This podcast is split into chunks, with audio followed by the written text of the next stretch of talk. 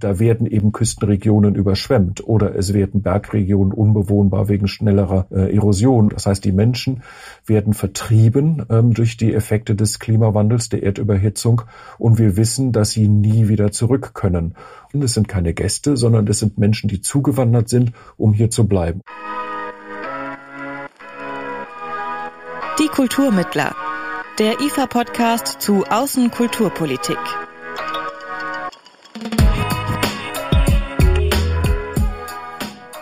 Hallo und willkommen zur neuen Folge von Die Kulturmittler, dem Podcast des IFA zu Außenkulturpolitik. Mein Name ist Amelie Berbot. Ich moderiere von jetzt an die deutschen Folgen dieses Podcasts und freue mich darauf. Vor einigen Wochen hat die 26. UN-Klimakonferenz in Glasgow stattgefunden. Dort haben sich die Staaten zum Beispiel darauf geeinigt, die Kohleverbrennung zu reduzieren. Außerdem sollen alle Länder ihre bis 2030 gesetzten Klimaziele verbessern. Es wurde auch beschlossen, dass die Industriestaaten Entwicklungsländer bis 2025 mit 100 Milliarden US-Dollar unterstützen sollen. Doch Glasgow gibt den einzelnen Ländern nur Anstöße. Ihre Klimapolitik jetzt neu strukturieren, das müssen sie selbst tun. Doch bei einem globalen Problem wie der Klimakrise reichen interne Lösungen nicht aus. Deshalb sollten auch die Außen- und Migrationspolitik mitgedacht werden wie eine sinnvolle Klimapolitik aussehen kann und wie der globale Norden Klimamigration zukünftig politisch berücksichtigen kann, darüber spreche ich mit meinem heutigen Gast. Ja, ich bin Andreas Krämer, ich bin ein deutscher Ingenieur, äh, befähigt zum konstruktiven Denken. Und äh, ich habe vor vielen Jahren gelernt, dass es nicht ein Mangel an Technologien ist, der die Welt in den Ruin treibt, sondern dass es äh, falsche Politik ist, gründet auf falschen Gesetzen und falschen ökonomischen Annahmen und habe deswegen das Ecologic Institut gegründet. Vor 27 Jahren war das und habe vor äh, sieben Jahren die Zügel in jüngere weibliche promovierte Hände gegeben und habe seitdem ein Portfolio von Aktivitäten, darunter auch den internationalen Dialog zu Klima- und Umweltfragen. Diesen Dialog führt Andreas Krämer auch als Moderator der Veranstaltungsreihe Total Glokal des IFA. Das Format ist gerade in die nächste Runde gestartet und untersucht die Wechselwirkungen zwischen lokalem und globalem, diesmal in Bezug auf den Klimawandel und Klimagerechtigkeit. Die Aufzeichnungen der Veranstaltungsreihe sind bald auf dem YouTube-Kanal des IFA abrufbar. Um die Beziehung von lokalen und globalen Problemen kommt man beim Thema Klima nicht drumherum. Dazu muss sich auch die Politik positionieren. 2019 hat das Auswärtige Amt einen Bericht zur Klimaaußenpolitik veröffentlicht. Dieser Bericht definiert Handlungsfelder und fordert, dass der Klimawandel, ich zitiere, in Zukunft bei allen Aspekten unserer auswärtigen Beziehungen mitgedacht werden muss. Das klingt erstmal gut. Oder ist es nur ein reines Lippenbekenntnis? Ja, zunächst einmal ist das kein Lippenbekenntnis. So etwas kommt nicht aus einem Ministerium heraus, wenn das ein reines Lippenbekenntnis wäre. Aber es kam natürlich in Deutschland sehr spät. Denn der Gedanke, dass äh, die Erfordernisse der Umweltpolitik, des Klimaschutzes in andere Politikbereiche integriert werden muss, dieser Gedanke ist ja nicht neu. Der hat die Europäische Union schon seit 20 Jahren ähm, sozusagen auf Verfassungsrang in den europäischen Verträgen drin. Da kam Deutschland einfach mal 20 Jahre zu spät. Aber gut, immerhin, sie haben es geschafft. Wichtig ist es dabei, dabei äh, zu begreifen, dass alle Politikfelder äh, den Klimawandel und den Kampf dagegen mitdenken müssen. Und das tut jetzt eben auch die deutsche Außenpolitik immer mehr, aber in meinem Dafürhalten immer noch nicht ausreichend. Und ähm, gibt es da vielleicht schon vorbildliche Ansätze in anderen Ländern? Punktuell gibt es die an verschiedenen Stellen, ähm, also zum Beispiel in dem Bereich Umwelt- und Sicherheitspolitik ähm, haben die Niederlande sehr früh angefangen, sich über den äh, Umweltfußabdruck, über die Umweltauswirkungen äh, ihres Militärs Gedanken zu machen. Da waren die etwas schneller als äh, Deutschland. Bei der Frage der, des Verhältnisses zwischen Klimapolitik und Sicherheitspolitik war Deutschland nicht die ersten, die darüber nachgedacht haben. Da waren die USA vor uns, aber wir haben dann nachgezogen. Äh, in der Kulturpolitik, glaube ich, hat Deutschland eine gewisse Sonderstellung, äh, dadurch, dass wir ja neben den Botschaften auch die ganzen äh, politischen Stiftungen haben, die jeweils die unterschiedlichen ähm, Spektren der Wählerschaft äh, in den anderen Staaten bespielen können, mit denen in Dialog treten können, für die für Deutschland wichtige Themen aufbereiten können. Das heißt, wir sind da sehr viel breiter aufgestellt in der Kulturaußenpolitik als andere Staaten das sind, die da nur über Botschaften arbeiten können. Ähm, das ist ein Sondermerkmal von Deutschland und ich glaube, das hat dem Export von deutschen Gedanken, ähm, wie wir über unsere Verantwortung in der Welt nachdenken angesichts des Klimawandels, hat es sehr geholfen. Wie sieht es denn mit der auswärtigen Kultur- und Bildungspolitik aus? Das ist ja die dritte Säule der deutschen Außenpolitik. Inwieweit ist es ersichtlich, dass der Klimawandel auch beim außenkulturpolitischen Handeln Deutschlands mitgedacht wird? Das ist erkennbar. Klimawandel ist ein wichtiges Thema, wie auch die Energiewende, der Ausstieg aus der Atomenergie. Das sind alles verwandte Themen, bei denen in Deutschland immer das Bedürfnis bestand, ähm, deutsches Handeln im Ausland zu erklären. Und das war dann eben auch eine Aufgabe der auswärtigen Kultur- und Bildungspolitik, über diese Themen in der Welt äh, zu sprechen. Das ist jetzt nicht neu. Ähm, es ist aber, glaube ich, auch noch nicht ausreichend gelungen, denn äh, gerade jetzt sehen wir wieder, dass der Atomausstieg in Deutschland international wieder ähm, schlecht geredet wird etwas, worauf Deutschland nur sehr zögerlich eine Antwort findet. Vielleicht wird die neue Bundesregierung hier einen neuen Aufschlag tun. Und wenn wir uns jetzt nochmal internationale Kulturarbeit anschauen, kann man die nachhaltiger oder noch nachhaltiger gestalten? Naja, operativ natürlich, indem man weniger fliegt und mehr über Videoschalten macht äh, oder ähnliches. Aber auch in der Kultur und ähm, auch in der Bildungspolitik kann man natürlich das Thema Klima verankern wie gehen wir mit Bildern um? Welche Bilder schaffen Künstler, äh, um sich zerstörerische Energiewirtschaft anzuschauen? Gibt es so etwas wie eine Industrieromantik, wenn wir an Bergbau denken, ähm, an Kohlezechen zum Beispiel im Ruhrgebiet? Ist es etwas, womit wir positive Konnotationen verbinden oder ist es etwas, was wir im Grunde genommen als äh, die Infrastruktur eines Verbrechens an der Welt, an der Menschheit äh, betrachten, weil hier wurde ja die Kohle gefördert, die dann die Erdüberhitzung erst erzeugt hat. Ähm, wenn man hier an, an die Hintergründe geht, glaube ich, gibt es sehr viel Potenzial, ähm, auch in der auswärtigen Kultur- und Bildungspolitik das Thema ähm, Energiewende und Klimawandel äh, zu arbeiten. Vielleicht können Sie noch mal kurz zusammenfassen, wie eine ernstzunehmende Klimapolitik, aber auch eine Klimaaußenpolitik für Deutschland aussehen könnte. Oder was Sie sich vielleicht da noch mehr wünschen würden. Also in der Klimapolitik Deutschlands, glaube ich, braucht es deutlich mehr Ambitionsniveau. Ähm, Angela Merkel hat vor einigen Jahren auf einer Rede äh, schon mal gesagt, dass eigentlich die Kohle, das Ende der Kohleverbrennung in Deutschland schon 2028 sein könnte. Jetzt reden wir unter Beteiligung der Grünen in einer sich neu formierenden Bundesregierung von 2030, wenn alles gut geht. Da fehlt es mir ein bisschen an Ambitionsniveau. Ich glaube, das kann alles schneller gehen. Dasselbe auch bei der äh, bei bei dem Ausstieg aus dem Verbrennungsmotor. Da steht Deutschland auf der Bremse und nicht auf der Beschleunigung. Da sind andere ähm, Staaten. Da ist Tesla wesentlich schneller als, äh, als VW. Ähm, also ich glaube, ähm, hier kann tatsächlich noch wesentlich mehr passieren, als bisher passiert ist. Obwohl der Klimawandel ein globales Problem ist, wirkt er sich in verschiedenen Regionen der Welt ganz unterschiedlich stark aus. Pünktlich zum Klimagipfel in Glasgow ist eine Studie der NGO Christian Aid und der Berliner Humboldt-Universität erschienen. Die Studie zeigt, gerade in ärmeren Ländern droht die Wirtschaftskraft wegen des Klimawandels einzubrechen. Das Forscherteam hat die zehn Länder festgestellt, die am stärksten betroffen sind, wenn sich der Klimawandel wie bisher fortsetzt. Acht dieser Länder liegen auf dem afrikanischen Kontinent, ganz vorne der Sudan. Das Bruttoinlandsprodukt würde dort in den nächsten 80 Jahren um über 70 Prozent sinken. Unerwartete Starkwetterereignisse sind in dieser Studie natürlich noch nicht berücksichtigt. Dass Migration aus Gebieten, die vom Klimawandel stark betroffen sind, zunehmen wird, das ist also absehbar. Trotzdem sind die Ursachen für Migrationsbewegungen meist komplex und vielschichtig. Wo beginnt also Klimamigration? Das erklärt Andreas Krämer. Klimamigration gibt es immer dann, wenn Menschen an dem Ort, wo sie gelebt haben und leben wollen, vertrieben werden, wenn ihnen das Leben dort unmöglich gemacht wird, etwa weil äh, das Grundwasser in Küstenregionen eindringt, die Fundamente der Häuser äh, damit geschwächt werden, äh, der Boden versalzen wird, äh, wenn die Wüsten sich ausdehnen. Immer dann, wenn es das Leben in der Heimatregion unangenehm wird, setzt Migration ein. Das normalerweise passiert das erstmal innerhalb der Länder, in denen die Menschen sowieso sind, aber irgendwann äh, ist die Aufnahmekapazität der anderen Regionen im gleichen Land nicht mehr da und dann entstehen Hoffnungsszenarien, doch reinzuwandern in die Länder, in denen es mehr politische Freiheit gibt, mehr wirtschaftliche Möglichkeiten gibt, mehr persönliche Entfaltungsmöglichkeiten gibt, auch im kulturellen Bereich, so dass wir eigentlich den steigenden Migrationsdruck auf der Welt nicht trennen können von ähm, dem Klimawandel und seinen Auswirkungen. Und das ist eben Versalzung, insbesondere von Küstenregionen, das ist die Wüstenbildung. Das sind aber auch Verschiebung von Klimagürteln und damit auch eine Veränderung der Nahrungsgrundlage. Wie wird denn der rechtliche Status und Umgang mit Menschen, die aufgrund des Klimawandels fliehen, aktuell international diskutiert?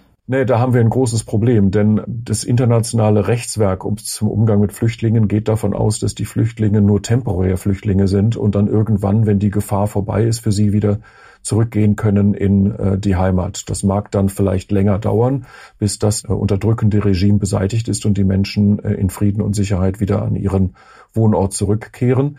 Aber bei der Klimakrise haben wir ein grundsätzlich anderes Problem. Da werden eben Küstenregionen überschwemmt oder es werden Bergregionen unbewohnbar wegen schnellerer äh, Erosion oder es gibt eine Wüstenbildung. Das heißt, die Menschen werden vertrieben ähm, durch die Effekte des Klimawandels, der Erdüberhitzung und wir wissen, dass sie nie wieder zurück können.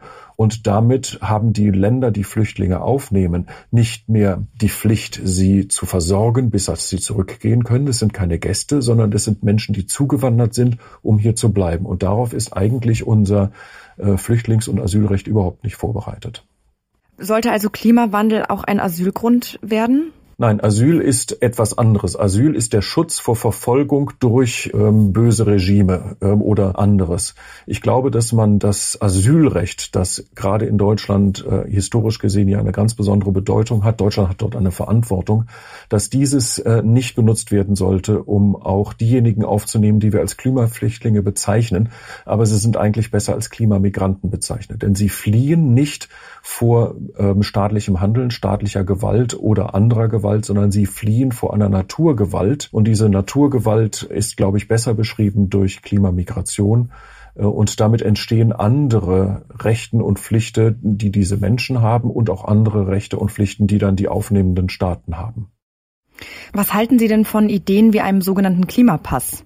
Also der soll ja Menschen gegeben werden, die von Vertreibung durch Klimawandel bedroht sind. Und mit dem Pass sollen die Menschen dann an einen sicheren Ort migrieren können und wohlhabende Staaten sollen diese Klimamigranten nach einem Schlüssel aufnehmen.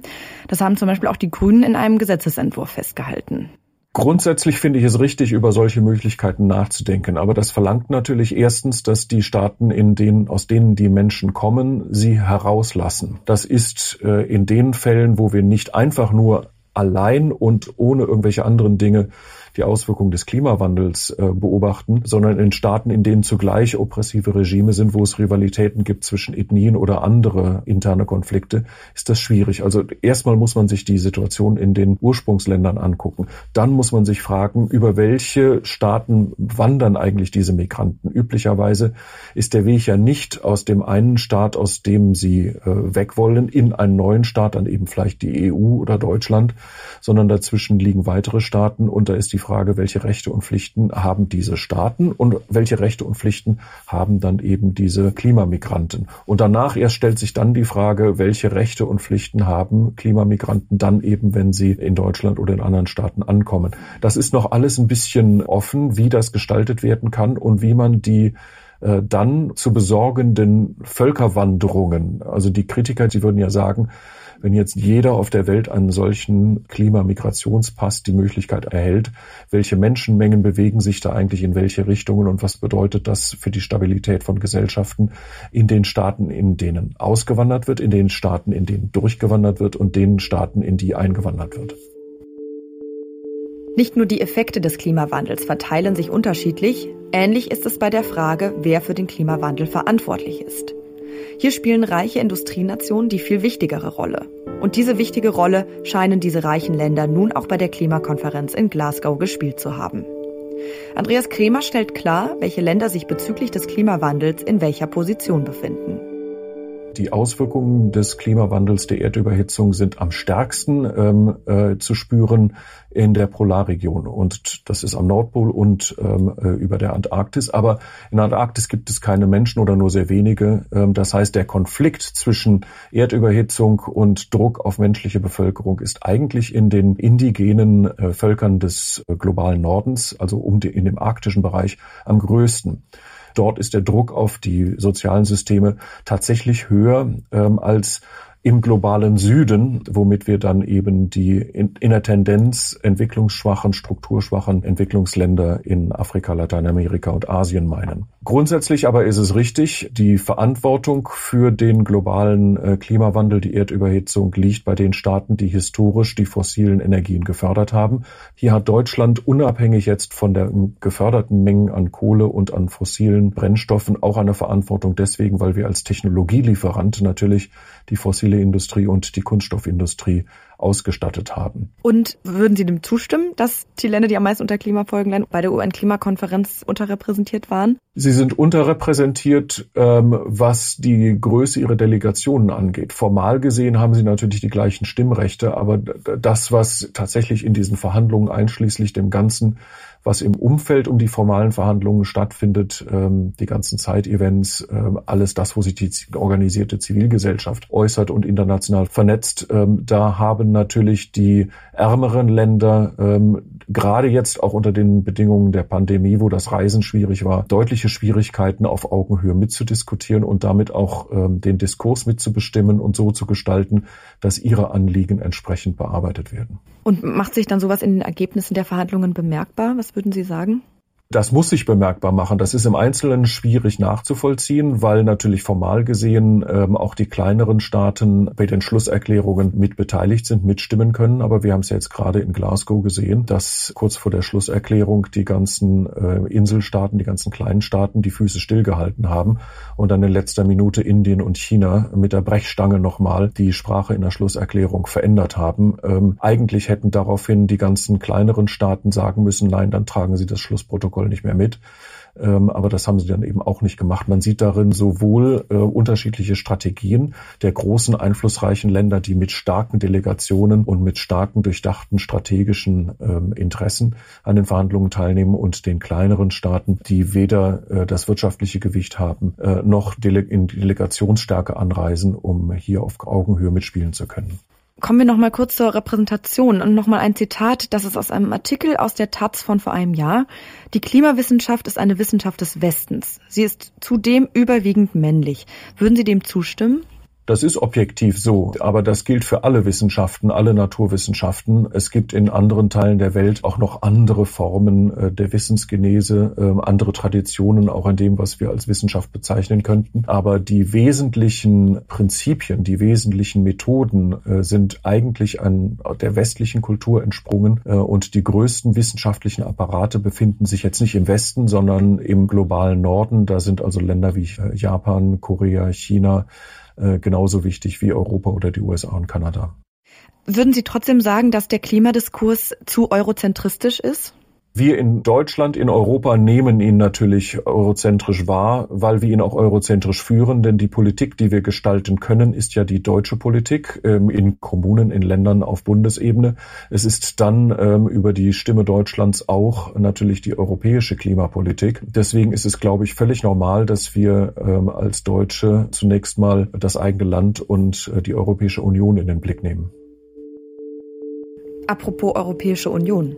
Der Aufbauplan der EU für die Zeit nach Corona klingt sehr ambitioniert. Green Recovery heißt dieser Plan und darin steht Folgendes. Europa nach Corona wird umweltfreundlicher, digitaler und krisenfester sein und aktuellen wie künftigen Herausforderungen besser standhalten. Aber ist diese Hoffnung, die auch klimapolitisch auf die Zeit nach Corona gesetzt wird, vielleicht ein bisschen zu groß?